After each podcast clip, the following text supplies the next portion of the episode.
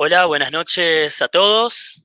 Bienvenidos a este cuarto encuentro de Entre Cronopios, un ciclo de lectura y charla en vivo con escritores formoseños.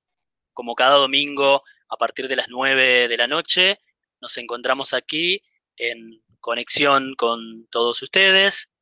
En el día de hoy contamos con Sandro Centurión como moderador, escritor formoseño, especialista en narrativa breve, en microficciones. Él va a oficiar eh, de moderador eh, en esta charla con tres escritores que nos acompañan el día de hoy. Silvia Pelufo, Ornella Barraza y Felipe González desde la ciudad de Clorinda. Eh, tengan ustedes muy buenas noches. Eh, buenas noches, Sandro. ¿Qué tal? ¿Cómo te va?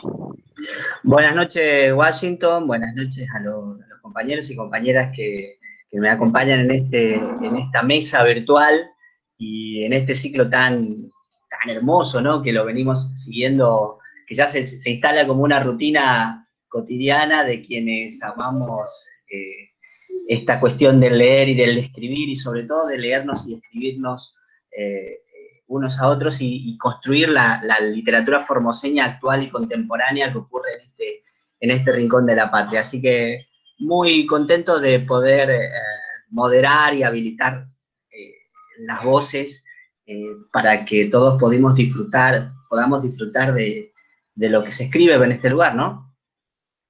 si te parece, arrancamos, Washington. Perfecto. Dale. Bueno, eh, les decía, vamos a contar eh, en esta noche con, tres eh, autores, y, con, un autor y dos autoras muy importantes. Yo he tenido la posibilidad de leerlos a, escondidas, digamos, porque, bueno, a Silvia y a, Felipe hemos charlado, Ornella la estoy conociendo, la he leído, pero no sé, no, la, primera vez que, la puedo ver de, online pero en general nos conocemos y nos leemos entre todos. Ahora sí me parecía muy importante que, la gente nos, conozca y conozca quiénes somos, de dónde venimos, qué nos mueve, qué nos moviliza y sobre todo hay una pregunta que siempre está latente, es por qué esta gente hace lo que hace, ¿no? ¿Por qué dedica su tiempo a, leer y al escribir y le pone tanta pasión y tanto entusiasmo? Así que yo voy a invitar a mis compañeros a, a hacer una primera ronda de presentación y nos, gustaría, que, me gustaría que le cuenten a la gente quiénes son, de dónde vienen, en qué, en qué, en qué está la vida de cada uno, lo que se pueda contar y lo que tengan ganas de contar a la gente, y sobre todo algo de lo que escriben y de qué va, de qué se trata. ¿Sí? ¿Les parece? Comenzamos con, con vos, Silvia. ¿Está bien? ¿Te animás a arrancar? Sí. Dale, dale, dale. Buenas noches, Sandro. Sí, sí, cómo no animarme con teniendo un excelente referente como usted, así que más que inspirarlos. Buenas noches a todos los que nos están siguiendo. Muy agradecida por, por este espacio, por esta oportunidad. Feliz Navidad para todos, antes que nada. Eh, muchas gracias. Celebro, como les decía al principio, y se lo decía Washington también, celebro poder estar acá en contacto, celebro ver sus rostros y celebro poder encontrarnos en este año tan especial sobre todo. Así que sí, mi, muchas gracias Sandro por, por cederme la palabra. Me llamo Silvia Patricia Pelufo, eh, como decía hoy él, eh, ¿por qué hacemos lo que hacemos, no? Y bueno, entre, entre tantas cosas que hacemos como docentes, que acá eh, estamos eh, en, ese, en ese camino, ¿no? Eh, para, para, contarles, soy docente, soy maestra jardinera, en este momento, hace unos años, estoy en el equipo técnico del Departamento de Educación Pública de Gestión Privada, trabajando allí, muy contenta, muy feliz de poder ser parte de, de, ese maravilloso equipo del Ministerio de Educación. soy licenciada en Educación Inicial también, y ya próxima a certificar como manager coach también. Y otra bendición que he tenido este año, porque yo llamo así a cada una de las de las situaciones que atravieso, de las situaciones que me pasan, más allá de que sean buenas o malas, yo siempre las llamo bendiciones. Están ahí por algo, solo están nosotros saber resolverlas y no quedarnos como estancados, sino aprovechar eso e ir un pasito más allá. No importa si es despacito, lo importante es que lo hagamos. Y como les decía, otra bendición que he tenido este año es eh, conocer a un grupo de, mujeres fantásticas, de un colectivo denominado Clandestinas, y soy parte también de ese colectivo y de a poquito conocí a maravillosas escritoras que ya habían tenido un camino ya bastante extenso. Eh, yo escribo desde pequeña, desde los nueve años. Mi inspiración fue mi abuelo, mi abuelo Rafael, mi abuelo paterno. De allí heredé, heredé esa, esa bendición también.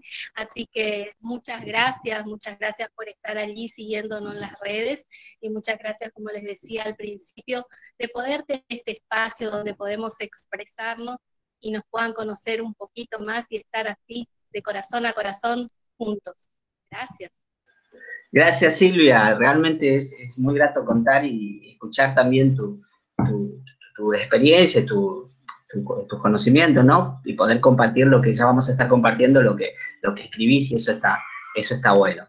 Eh, te queremos escuchar, Felipe. Eh, a ver, contale, contale un poquito a la gente quién es Felipe Armando González, escritor. Bueno, es la gran pregunta. Felipe Armando González, un escritor providense, como siempre llamo para identificarme. Bueno, soy docente, eh, trabajo en formación profesional en el NEP IFP número 24. Eh, enseño eh, instalación eléctrica domiciliaria en contexto de encierro, o sea que le enseño lo, lo que están privados de la libertad. También en el nivel secundario soy profesor de historia y en ese lugar en otra unidad carcelaria que es la UPP número 5, eh, estoy como coordinador de los profes del secundario. Eh, justamente eh, he visto todas las charlas literarias de, que, se está dando y me, vino a la, mente, o sea, la cuestión de interpelarme a mí mismo. ¿Qué, qué soy yo? O sea, ¿cómo, ¿qué soy? Y me vino a la mente eh, los cuentos clásicos que me, contaba mi padre, todos los hermanos Green, Pinocho, y esa imaginación que, me despertó en mí, porque la mayoría de mis cuentos son de, eh, ficciones. Eh, lo particular de mí que también soy poeta, o sea, tengo dos facetas, tanto de narrador como, como poeta.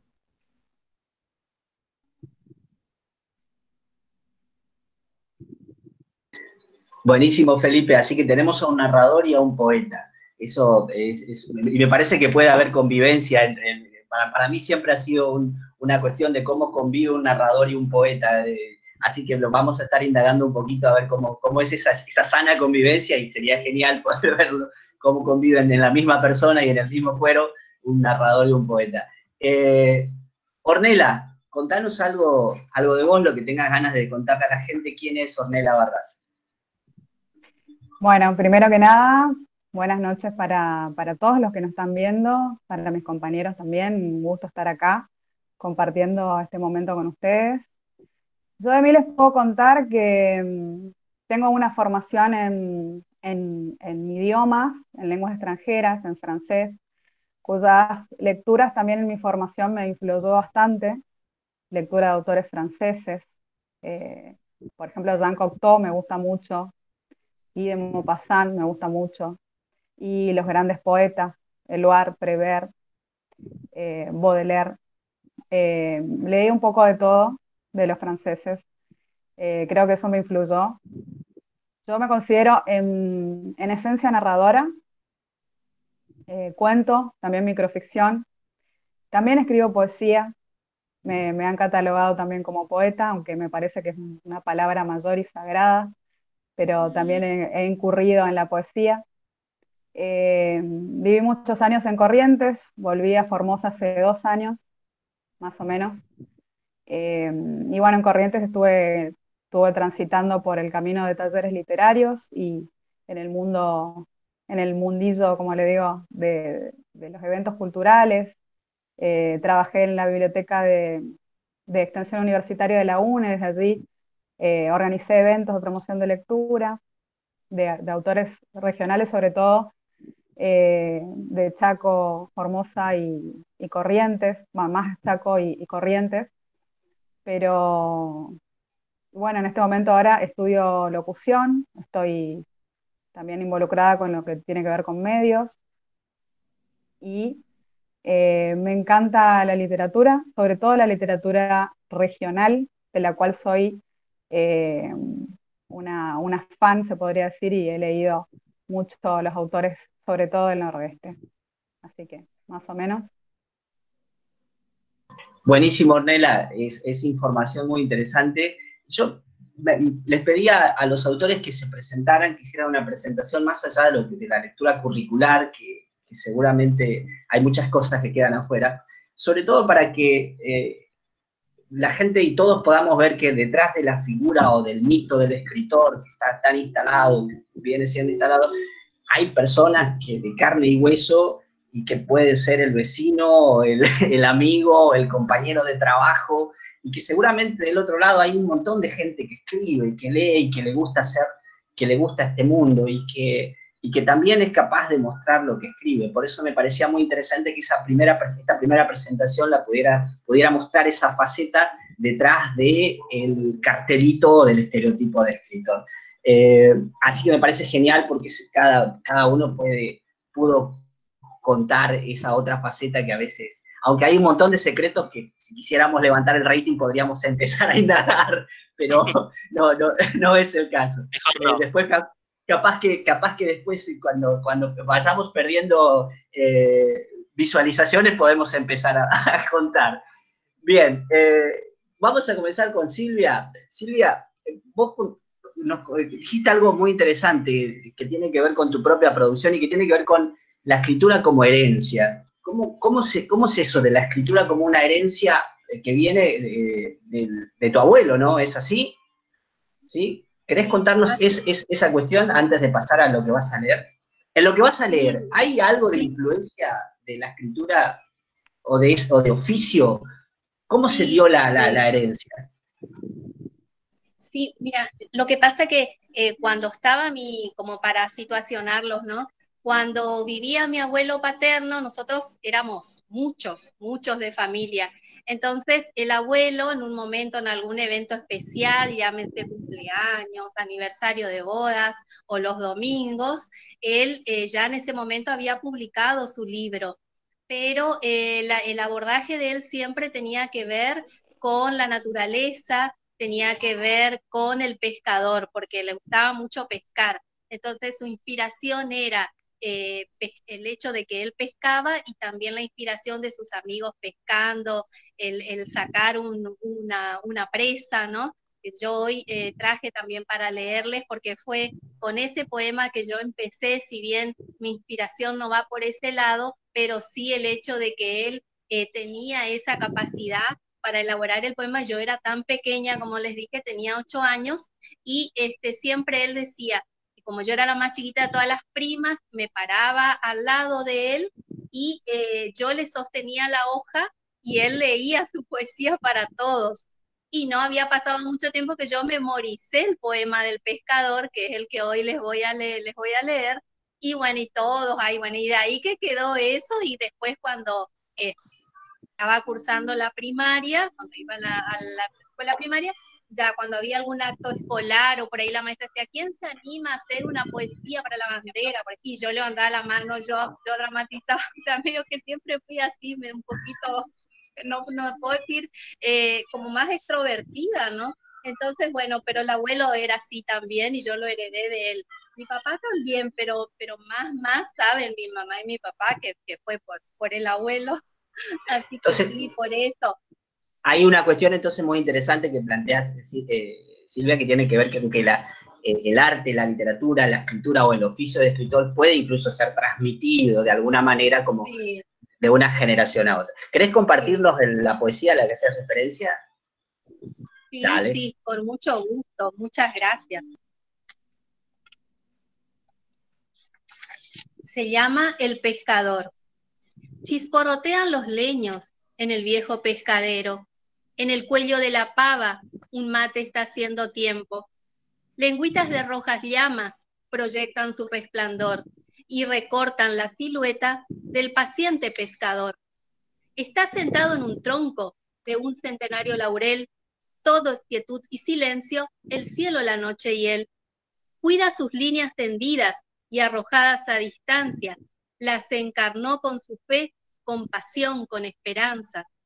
La noche corre despacio, el tiempo camina lerdo, soledad y tiempo se matan, arreando mil recuerdos.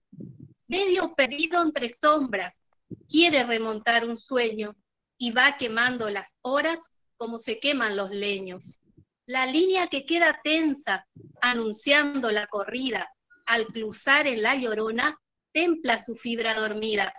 Con su probada experiencia, con toda maña y destreza, con madura pertenencia, cobra las aguas su presa.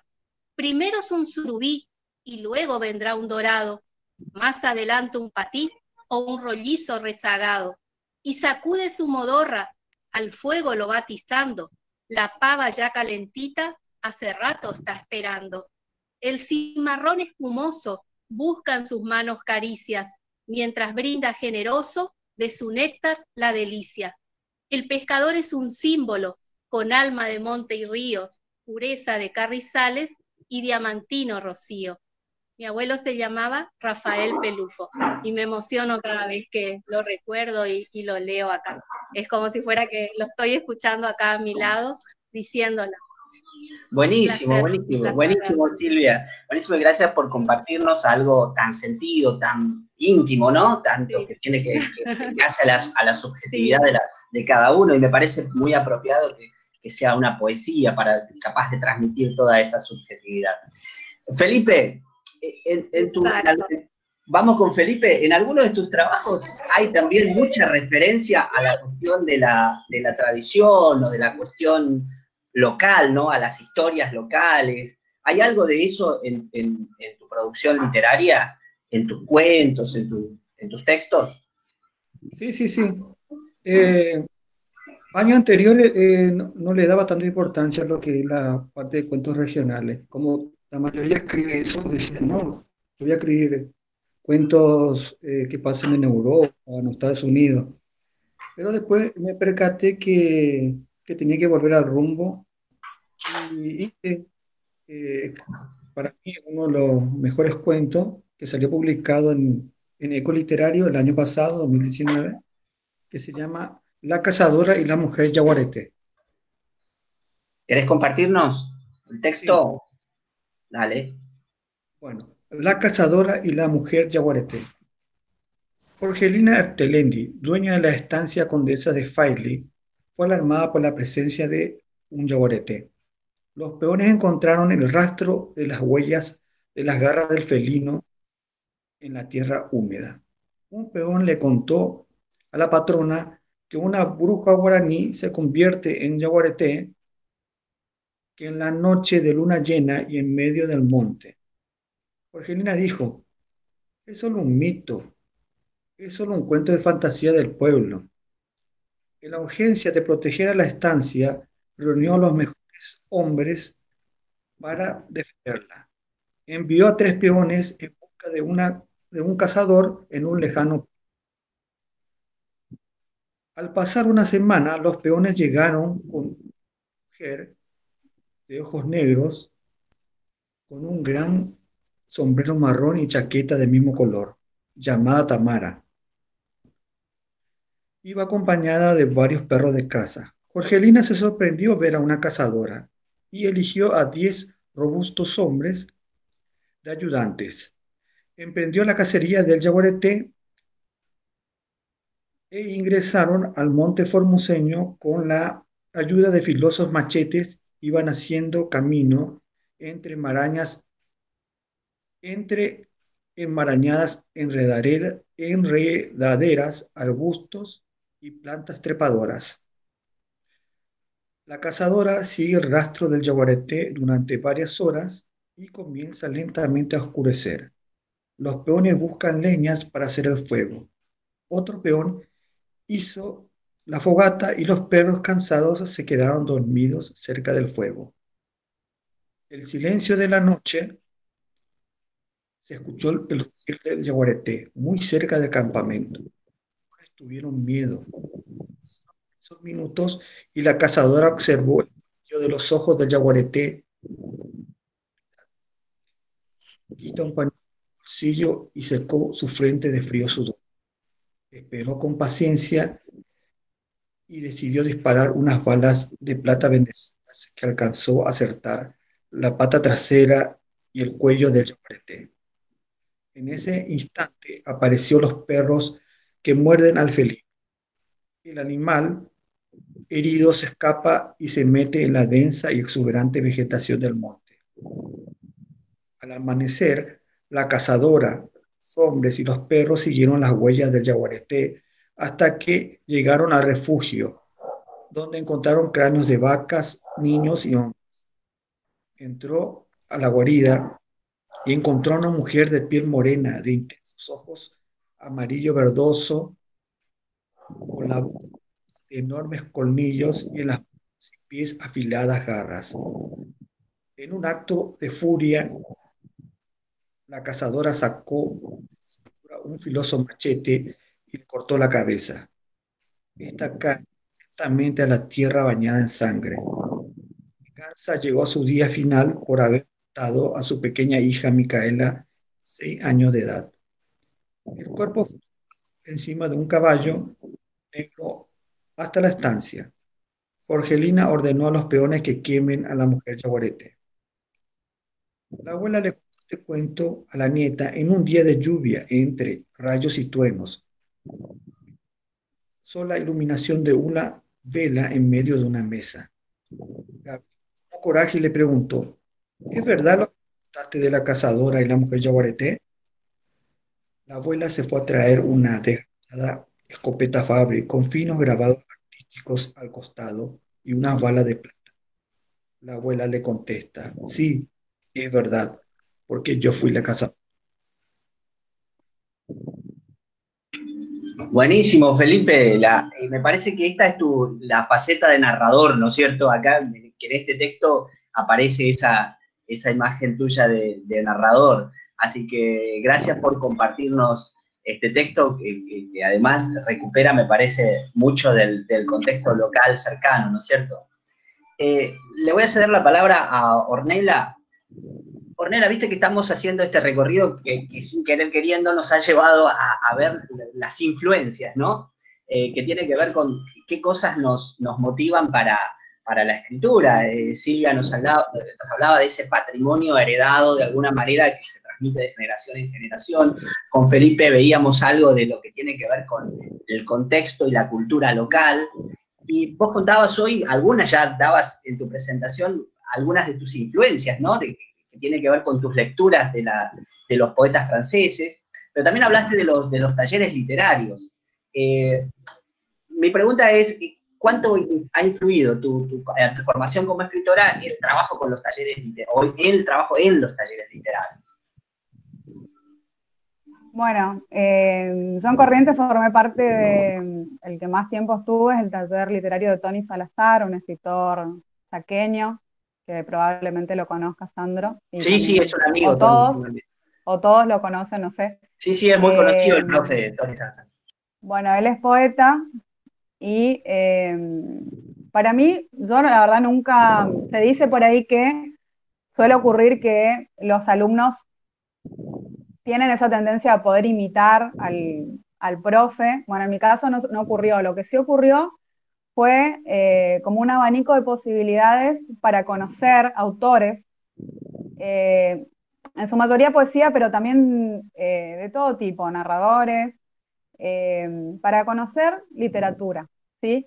Y para mantenerme motivada a escribir, porque era todos los sábados que nos juntábamos, como una tertulia en un café muy, muy conocido en Corrientes, el Café El Mariscal, eh, antes estuvimos en el, Centro Cultural Flotante, que es un centro cultural que está en el río, que es un barco eh, muy hermoso.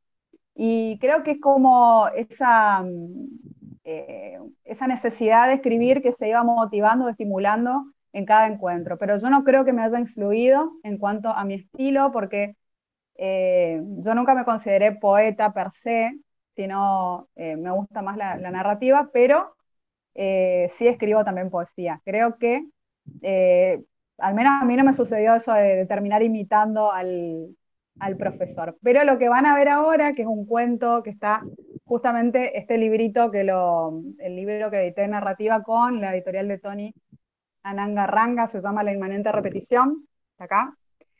Y em, creo que se va a notar la influencia de, lo que es la literatura fantástica, porque he consumido mucho también literatura fantástica, entre otras cosas como thrillers, por ejemplo, novelas eh, que tienen que ver con el espionaje, con, con el suspenso y esas cosas. Así que está como se notan ciertas influencias por ahí, pero creo que en este cuento más un poquito la literatura fantástica. Este cuento se llama ¿Dónde van los sueños cuando nos despertamos?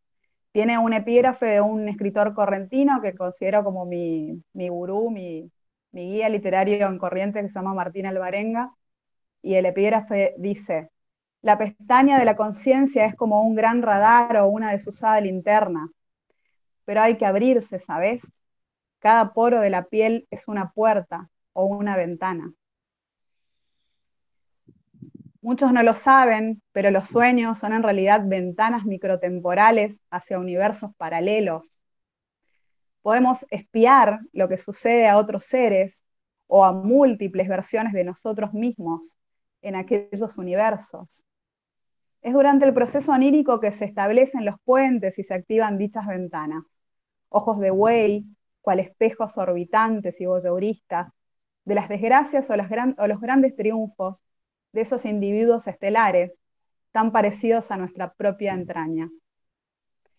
Si anoche soñamos que un señor gordo de bigote se ganó la lotería, significa que en aquel mundo alternativo ha nacido un nuevo rico. Pero la cuestión es lógicamente también a la inversa. Si hemos tenido el peor día de nuestra vida, nos despidieron del trabajo, salimos de nuestra casa en paraguas, perdón, de nuestra casa sin paraguas, y para colmo nuestra marca preferida de cigarrillos no estaba en el kiosco, puede que nuestra frustración y nuestras rabietas bajo la lluvia hayan sido silenciosamente presenciadas por un soñante desde alguna remota parte de la Vía Láctea. Inclusive golpearnos el dedo chico del pie podría ser sujeto de observación para este espía bien oculto. Sí, hasta nuestros momentos privadísimos, que con toda la incandescencia de la pasión resguardamos entre cuatro paredes.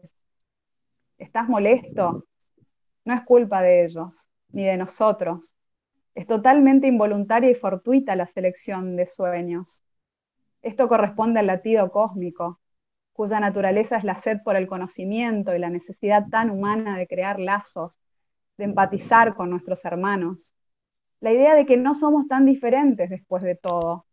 Universos múltiples abrazando miles de millones de almas que solo quieren vivir, porque vivir es un milagro. Cuando nos despertamos, estos sueños, maravillosas ventanas colmadas de historias, algunas veces trágicas, otras dichosas, otras descabelladas y absurdas, se cierran durante la vigilia. Así, los soñantes de los otros mundos pueden vernos caminar despiertos el día. Lo cotidiano nos envuelve en nuevas peripecias que sin duda serán apreciadas desde el ojo de buey, plácidamente dispuesto a ello. Si te preguntas por los insomnes, son voyeuristas demasiado tímidos o momentáneamente asustados, tomándose un respiro. En efecto, amigo, los sueños son pequeñas ventanas microtemporales del latido universal. ¿Qué cómo estoy? Ah, muy bien, gracias. Esto de ser nuevo rico transforma la grasa en elegancia y gordo es sinónimo de bello. ¿Ya me soñaste vestido con mi traje para la ópera? Yo te estoy soñando mientras lees un cuento. Buenísimo, Ornella. Hay mucha literariedad y mucho para conversar sobre, sobre tu producción. Eh, es genial, me encanta. Digo, hay, tanto para, poder eh, si quisiéramos meterle mano a revisarlo y, encontrarle un millón de, cosas interesantes, eh, está muy bueno. Eh, vamos otra vez con, Silvia. Silvia, ¿estás ahí?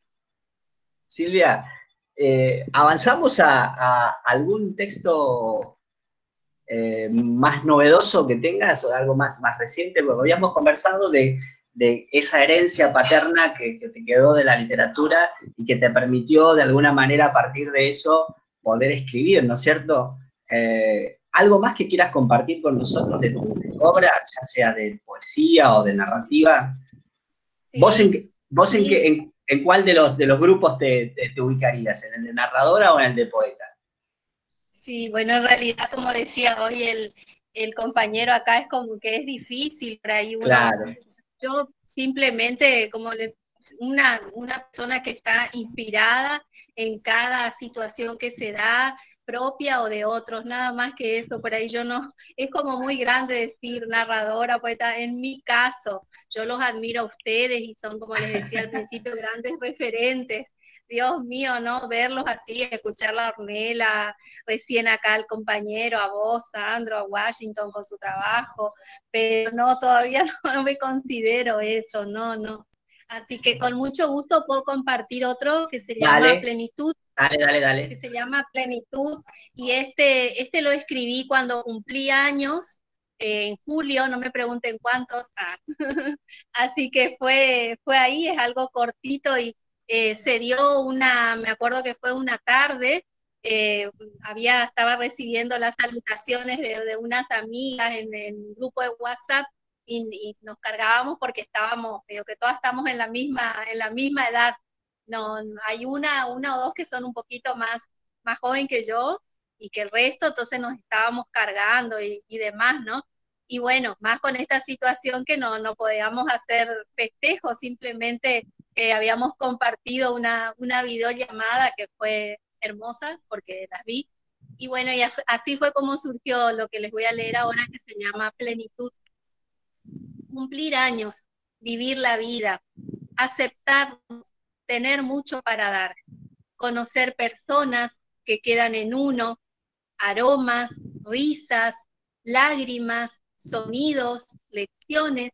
Me brindo de corazón en cada amistad. Soy genuina, soñadora, inquieta, en plenitud, con un montón de cosas por alcanzar aún en paradas que me llevarán a lugares, a metas. No tengo prisa, disfruto el trayecto, abrazo el momento. A cierta edad, la calma es la mejor aliada. Estoy aquí construyendo en perspectiva lo que parece imposible. Eso fue, por eso, por eso como te decía, surgió lo de plenitud porque eh, era un poco los por ahí los calificativos que ellas tenían hacia, hacia mi persona y esto de, como les decía, que siempre ahí me dicen sos, que soy muy chistosa y, demás, y bueno, así que por eso surgió plenitud. Está bien, muy, pertinente. Muy pertinente ese título. Yo creo que los que escribimos siempre estamos buscando ese título que cierre ¿no? la, la historia o la poesía y a veces es, todo un laburo encontrarse con esa frase o esa palabra exacta que pueda dar en el clavo con, eh, con la idea, con lo que queremos transmitir, ¿no? Así que eh, bienvenido sea esa plenitud. Eh, Felipe, ¿cómo estás? Felipe, ¿podemos avanzar a tu faceta de poeta? ¿Nos podés presentar al Felipe poeta con un texto? Te comento, para mí, este, este poema que voy a leer ahora es el mejor poema que, he escrito y tuvo bastante repercusión. Eh, se hizo un video poema de una, de una mujer eh, mexicana que tuvo repercusión en el Facebook. Bueno, se llama el poema Sé el héroe de tu vida. Sé el héroe de tu vida. Siempre dibuja una sonrisa valiente en tu rostro. Ten el fuego del amor en tu noble corazón. No dejes vencer por la tristeza y el sufrimiento. No permitas que nadie trunque tu sueño de ser feliz. Nunca te dejes vencer por las dulces palabras de los que te murmuran al oído. Ten esperanza en mirar el horizonte del futuro. Sé el héroe de tu vida. convierte los monstruos gigantes en enanos cobardes. No renuncies a la alegría de vivir la libertad. Cree en los vivos versos esculpidos en las almas de los poetas muertos que resucitan como el ave fénix entre sus cenizas grises. Sé el héroe de tu vida, sé protagonista de tu propia historia y fiel constructor de tu identidad. Y no seas la marioneta del destino incierto, que no te invada el silencio estéril y la, la sombría soledad, que carcome lentamente el alma. Aprende de los consejos de los sabios ancianos y reflexiona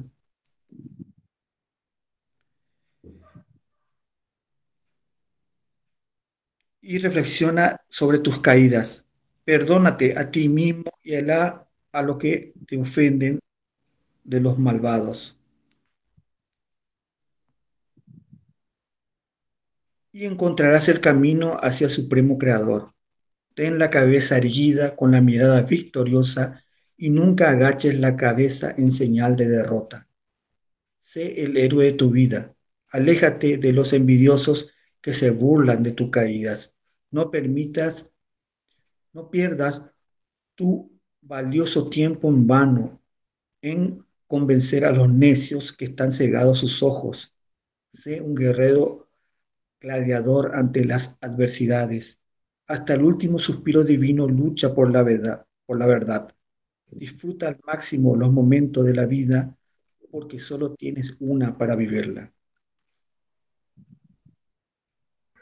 Buenísimo, Felipe. Hay, hay mucha fuerza en, esa, en esas letras, en ese texto. ¿eh? Sí, sí, me parece muy, muy interesante.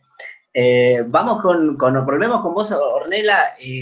aquí, antes de, antes de pasar a, a, Ornela, interrumpo un poquito. Aquí hay un saludo para, para Felipe de parte de Vanina Rojas, que está conectada. También saludamos a todas las, todas las personas que están conectadas el día de hoy. Hay heterogeneidad de, público el día de hoy. No hay solo escritores o, o algo por el estilo, sino que también está el músico Chicho Fernández, está el gestor cultural Daniel Lupo, eh, que mandan muchos, muchos saludos, Luis Medina Lazar también, eh, Jorge Aponte también mandan saludos, están conectados ahí a la cuestión. Omar Marín también está conectado desde el interior, el amigo Richard Baez también. Así que mandan eh, muchos saludos, algunos que han formado parte también de este ciclo en encuentros anteriores eh, y otros que seguramente formarán parte próximamente de los, de los encuentros de enero ya de 2021, ¿no? Así que un saludo a todos ellos, muchísimas gracias por estar conectados. Sí, Sandro, seguimos. Dale, buenísimo, un saludo grande a la gente, a los amigos y que, haya heterogeneidad en, el público está bueno, porque acá también está, en esta mesa virtual está planteado, como ya como resulta casi obvio, esta heterogeneidad también de estilos y de miradas y de voces, bienvenida sea la heterogeneidad, lo, último que queremos es que seamos todos iguales, ¿no? Eh, y hablando de heterogeneidad y de estilos, Ornella, nos contabas, eh, eh, bueno, la cuestión de, hablábamos recién de la cuestión de las influencias, ¿no? Y cómo el taller te permitía, los talleres te habían permitido eh, esa, posibilidad de motivarte a escribir. Me gustaría que nos contaras, antes de pasar a tu próximo texto, cuáles son las motivaciones que te llevan a escribir. O sea, ¿qué, motiva a Ornella a escribir día a día? Y si, y si algo de eso, el lector, yo como lector me puedo encontrar en tu, lo puedo rastrear en tus textos. Bueno, te podría contar rápidamente, eh, por ejemplo, en el caso de la narrativa, Generalmente lo que a mí me, surge primero es el conflicto, el nudo, que tiene que ver con una temática específica que yo quiero explorar. Y em, generalmente me baja la idea de, la manera, como maquetando en mi mente, y el desafío es plasmarlo de la manera que yo imaginé. Em, y darle como una vuelta de rosca a, a esa temática particular, ya sea a través de un elemento simbólico, una situación o un personaje. Eh, me parece muy interesante esa cuestión de encontrarle la atención al cuento y encontrarle los elementos eh, específicos que tienen que estar para, eh, para que se, forma esa, se forme esa esfera perfecta del cuento, ¿no? que tiene que ser, no sé si breve, pero concreta y puntual. Eso en el caso del cuento. En el caso de la poesía es porque siento como una especie de, quemadura interior que no me deja hasta que yo no lo, lo, paso, no lo plasmo. Eh, como sea que salga, después, bueno, obviamente se puede llegar a trabajar mejor, ¿no? A, hacer la poda, como se le dice. Eh, pero es algo que me persigue hasta que no baja eh, es como que no, me lo puedo sacar de la cabeza o del cuerpo. Entonces eso me sucede con la poesía. Y ahora eh, tengo un tríptico, que le digo un tríptico que es de poesía, y un pequeño micro para incluirlo. Espero que nos, quede una vuelta más, así cierro con otra cosa que tenía ganas. Dale, dale, dale, dale. Sí, sí, dale, dale. Bueno, este es un tríptico. Tu alma es una hendidura por donde ni la lluvia pasa. La lluvia que venía a limpiarte los sueños tenía mi nombre. Soy un diamante y me has perdido. El último brillo se desprendió de tu camisa. En el suelo se hizo flor que crece para abajo. Una flor blanca que nunca verá el día. Un pequeño río desde mi ojo izquierdo a la mejilla. Allí navega lo no dicho, se disuelve en el viento, se despega de la memoria. Quiero explicar la asimetría de este Nilo repentino que brota solo del lado del corazón. Y ahora para incluir un pequeño micro que se llama Mil y Una. ¿Nadie piensa que la lámpara de Aladino también merece tres deseos? Ser frotada solo por quien la erotice, cambiar de genio cada tanto para no aburrirse, dejar de ser objeto para ser sujeto y desaparecer. Buenísimo, buenísimo, Mera, que ha traído el poder de la microficción a, esta mesa virtual y el amor que yo creo que compartimos ese amor por, por el texto breve y por la brevedad literaria, así que bienvenido sea la microficción eh, en este espacio.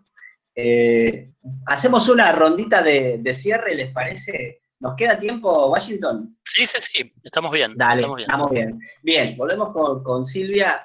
Silvia, nos gustaría saber más, yo estoy haciendo las veces de lector y de, público y de auditorio, así que hay mucha, mucha curiosidad por, saber lo que, lo que los tres están, están escribiendo y, cómo lo hacen y todo lo que nos puedan decir y nos puedan mostrar, porque digo, de alguna manera esto funciona como una, como una vitrina literaria, ¿no? Eh, entonces, me gustaría que, pudieras compartir con, con, quienes nos están viendo algo más de lo que escribís, ¿sí? Vos me, parecías que dabas un, detalle importante, de que a veces hacemos mal esto de, poner etiquetas de cuento o de poesía o de microficción, que en realidad es el producto posterior, ¿no? La creación vuelca sobre el papel lo que tiene ganas de hacer. Después nos preocuparemos por ver qué nombre le ponemos a eso, si es un cuento, una microficción, una novela o lo que.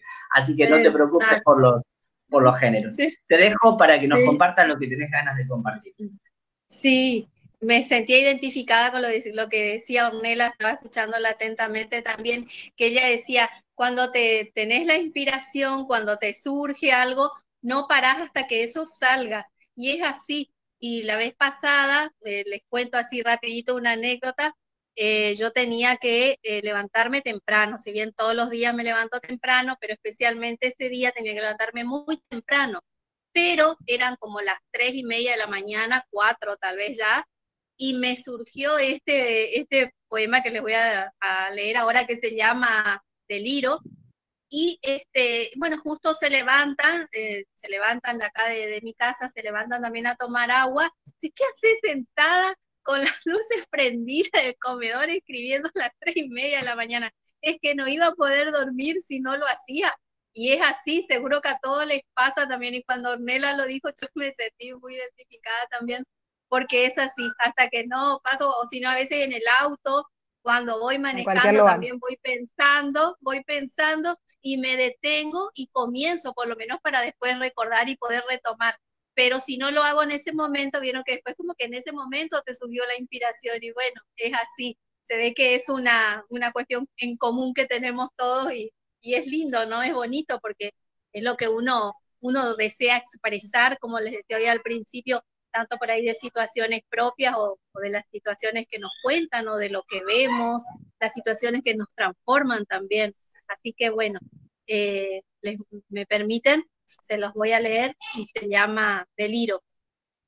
Qué hermoso es saber que estás allí, como un manantial, conmigo en cada nuevo horario, y que permaneces más allá de mi ser, tu encanto que embruja, que miro y deliro, tocamos en profundidad nuestras almas, nos besamos, dunas inmensas, tu mirada, nos fusionamos.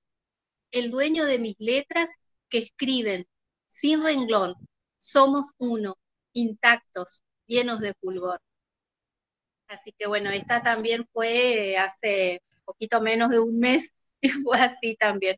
Como les decía hoy, una parte ahí, otra parte en el auto también me iba me iba surgiendo hasta que la terminé después sentada cómodamente en mi hogar porque había que darle una forma, pero era este deliro que tenía que salir y se tenía que plasmar. Gracias. No, por favor. Está muy bueno, digo, hay, hay, hay, un trabajo interesante, yo comparto con vos el amor por esos títulos que, que, que invitan a la lectura, ¿no? Lo de plenitud y ahora lo de, de, deliro, así que me parece muy, muy, muy interesante. Y también está este recupero del de, el contexto en el que se produce la, la, escritura, ¿no? En, el que, en, el que, arranca. Eh, A veces fruto de la inspiración, a veces fruto de, la, de esta incomodidad interior que la que hablaba Ornella, que parece muy interesante y que la escritura permite canalizar, ¿no? Eh, ¿Lo perdimos a Felipe Washington? Parece que sí, me parece que sí, lo perdimos. Bueno, va, avanzamos a ver si lo podemos recuperar. Y sí y avanzamos con, con Ornella, que, que, nos va a compartir también eh, una, una, nueva ronda de, de, texto. ¿Tenés algo para compartirnos, Ornella? Sí, un montón. buenísimo, eh, buenísimo. Estoy acá seleccionando más. Eh, bueno, este, este es una serie de textitos que me iban surgiendo como entradas en el Facebook, como posts que, que, iban surgiendo. Después me di cuenta que podía hacer una serie. Eh, se llama Autorretrato del Axolotl. Por las dudas, si no saben lo que es el axolotl, es una especie de, es un, eh, un pez muy extraño, bastante, o le dicen ajolote también, de color rosa. Hay un cuento de Cortázar eh, sobre los ajolotes. Exactamente, se llama Axolotl, del de Cortázar. Y es como un, un bichito bastante particular, ¿no? Que, que está ahí en, en, en, el ambiente marítimo y bueno, es medio metafórico, así que voy a leer eso. Autorretrato del axolotl. Soy un axolotl que todo lo ve rosa y extraño, frágil y fugaz, transparente y maravilloso. La vida es un suspiro de agua que se escurre entre mis patas. Soy un axolotl que camina sobre la arena para estar más cerca del sol. Soy un axolotl con intimidad traslúcida, me ven dentro de una pecera, suspendido en el presente, pensando aquello que quisiera hacer más allá del vidrio, porque me han dicho que la libertad es otra cosa.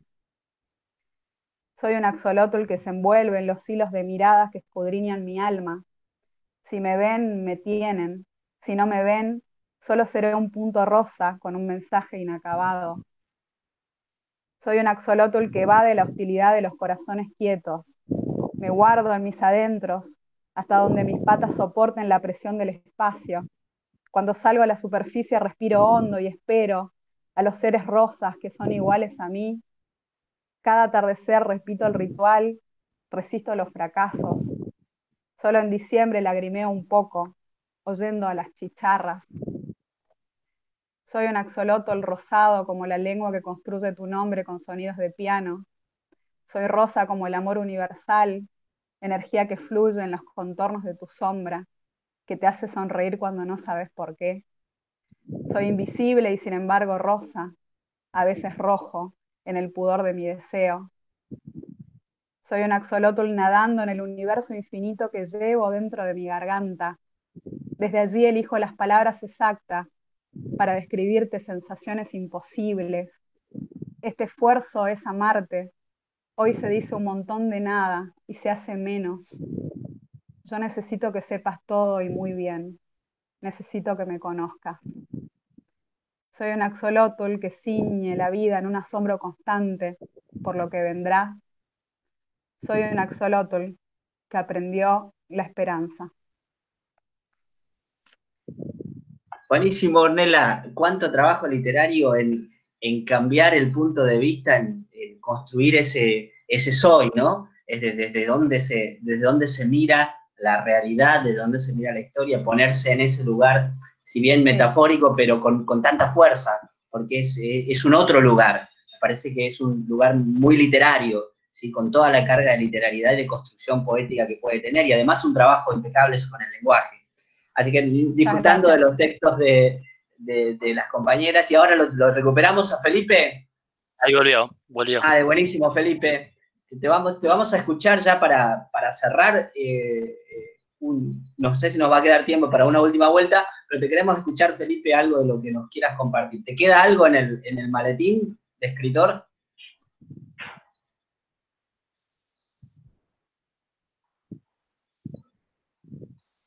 Activa, activa el micrófono ahí, Felipe, así te escuchamos.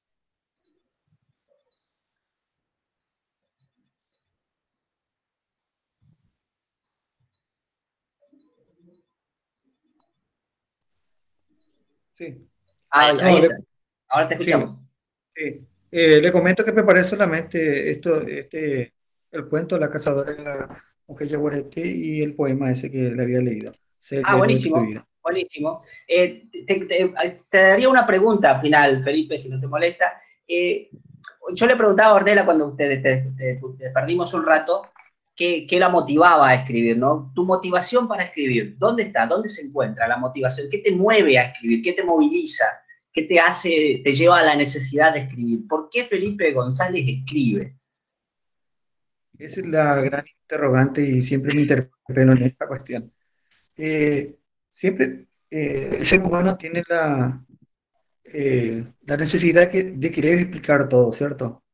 Yo creo que me pongo en la posición de, no poder explicar el por qué quiero escribir, porque lo mío es muy particular. Eh, en mi familia ni mis parientes no tengo personas que se dediquen a, la literatura ni, nada que se le parezca. Pues vamos a decir que soy un espécimen raro dentro de mi familia. Eh, la, verdad que eh, esa pasión que me mueve a escribir, eh, siempre traté de, escribirlo, pero no, hasta ahora no encuentro las palabras para, para poder decir, ¿por qué me apasiona escribir?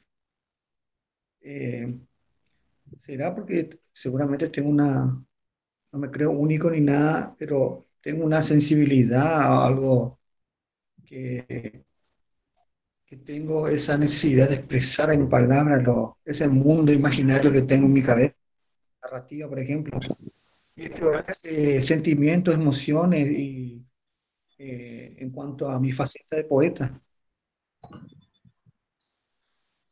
Y está bueno, a lo, mejor, a lo mejor que, que, sea una pregunta abierta no está mal, no necesariamente tiene que, tiene que haber una respuesta, porque a lo mejor es una cuestión de, de que es algo que vamos descubriendo y en ese, en ese continuo escribir. Tampoco digo, nosotros no creo que tengamos toda la, la respuesta de por qué uno hace lo que hace o por qué se, se engancha en esto de, de, de, ama tanto la literatura, ¿no? Y como los grandes amores a veces no, no, no, encuentran una explicación racional, porque no pasa por la razón, ¿no es cierto?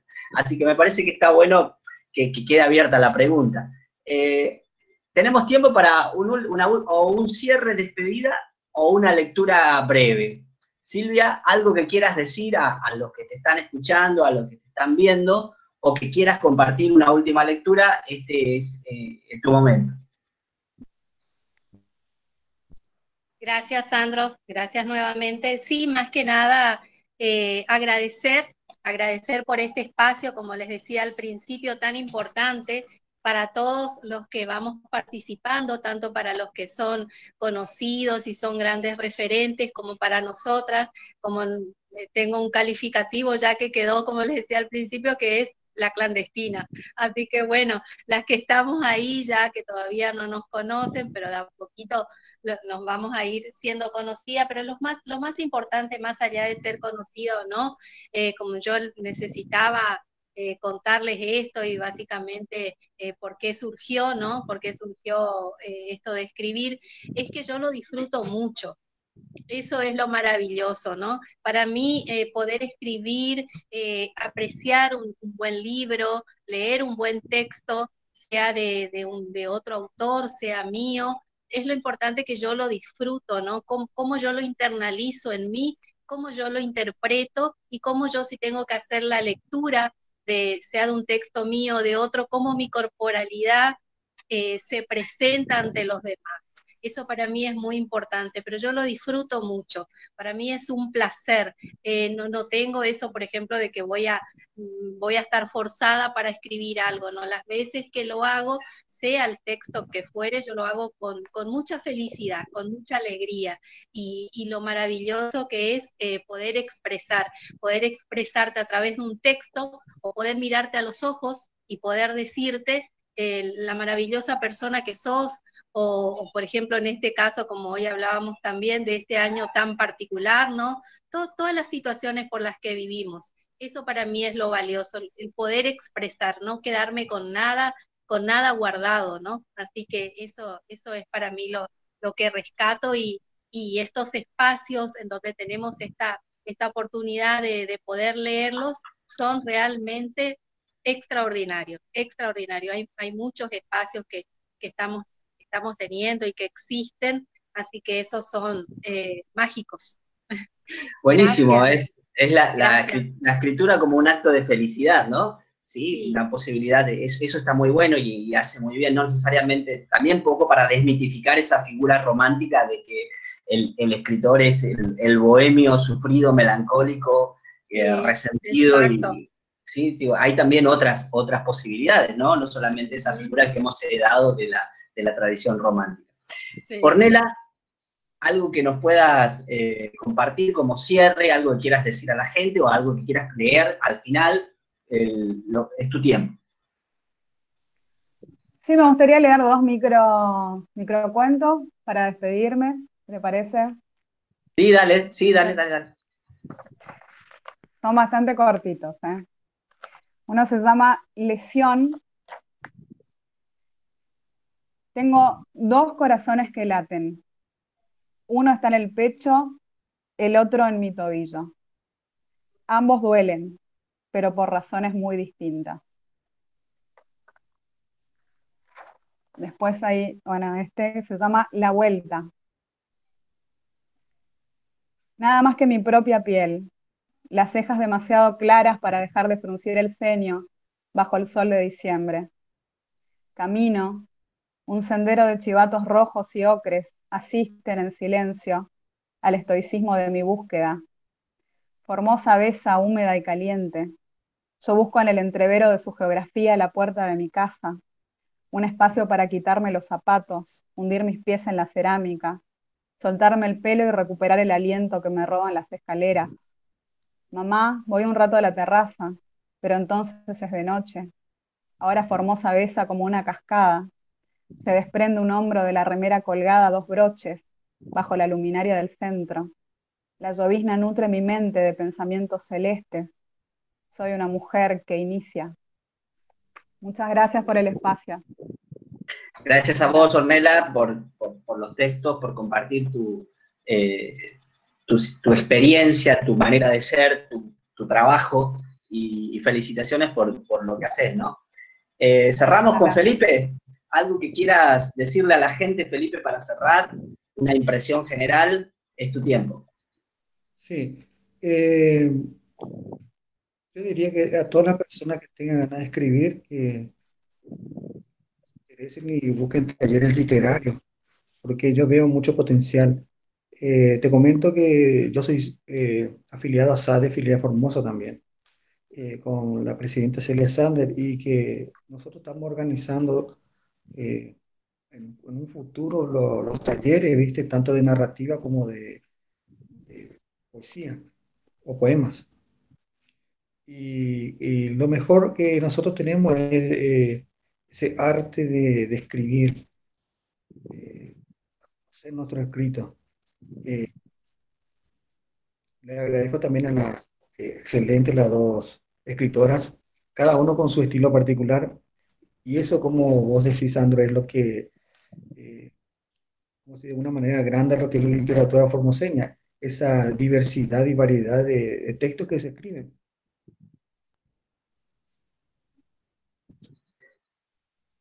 Sí, así es, Felipe.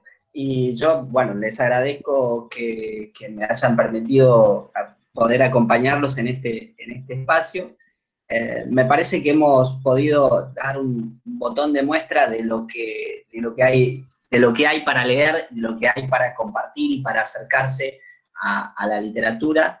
Eh, hay mucha gente que lee y que escribe en Formosa y en la región y que puede apropiarse de la voz y compartir las voces de, otros y de otras, y eso me parece que es la, magia que todavía tiene la, literatura y que tienen las letras, la posibilidad de acercarnos aún en este contexto tan, de tanta incertidumbre, ¿no? Y de tanto, de tanto temor. Eh, está siempre presente, estamos todavía seguimos reunidos alrededor del fuego, compartiendo historias, capaz que ya no, no con las brasas, pero sí hay un fuego imaginario que nos, que nos junta y nos aglutina.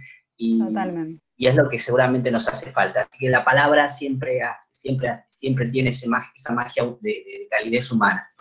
Eh, a Washington, muchas gracias por la organización y a la gente, bueno, que lea literatura formoseña, que nos lea, que nos busque en las redes, eh, que nos escriba y que, estamos a disposición para, compartir lo que hacemos.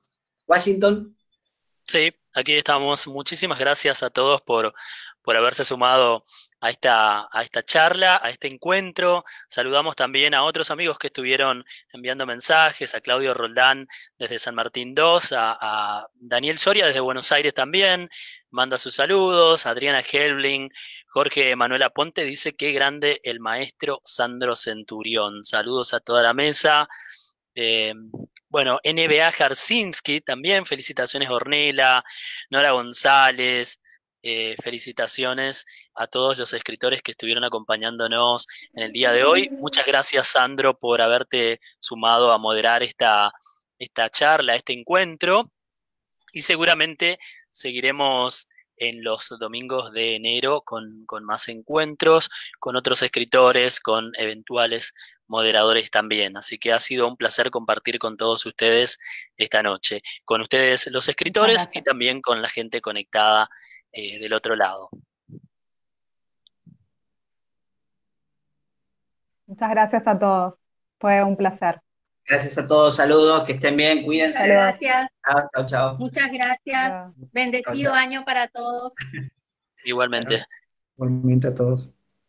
Bueno, nos encontramos el domingo que viene en otro encuentro más de Entre Cronopios, charla en vivo y también lectura junto a escritores formoseños. Hasta el domingo que viene.